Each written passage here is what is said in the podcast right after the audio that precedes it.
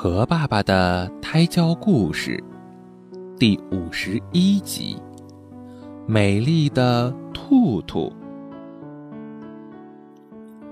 小白兔长得可漂亮了，它常常一手拿小梳子，一手拿小镜子，一边照一边梳理自己的毛发。妈妈问小白兔。你怎么天天梳头照镜子，多浪费时间呀！妈妈，我想更美丽呀！看我白白的皮肤，红红的眼睛，短短的尾巴，小巧的嘴巴，多漂亮呀！小白兔扬起脸，骄傲地说：“可是，漂亮不只是在外表，内心美。”才是真的美呀！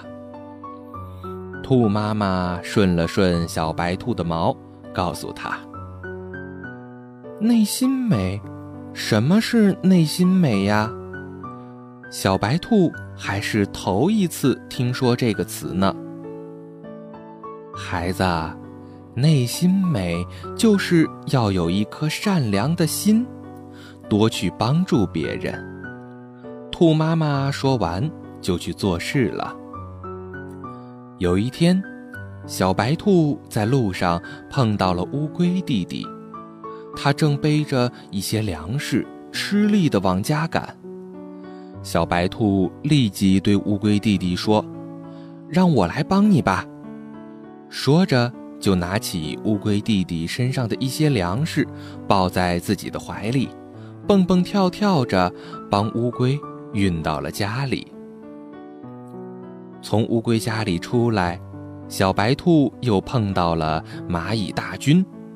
一群蚂蚁齐心合力地拖着几粒大米向前爬去。让我来帮你们吧，小白兔说着，就拿起两粒大米，一会儿就送到了蚂蚁的窝里。接着，小白兔又看到小蜜蜂采了很多的蜜。累得气喘吁吁的在休息，小白兔又对蜜蜂说：“让我来帮你吧。”于是他又帮着蜜蜂把蜂蜜运回了家。小白兔回到家里，高兴地把自己做的事情告诉了妈妈。妈妈听了很开心。不一会儿，乌龟、蚂蚁、小蜜蜂。都来到了小白兔家里。乌龟带来了一些粮食，蚂蚁带来了一朵小红花，小蜜蜂带来了一些蜂蜜。兔妈妈高兴极了，一个劲儿地对大家表示感谢，而乌龟、蚂蚁、小蜜蜂却齐声说：“我们应该谢谢小白兔。”是他帮助了我们。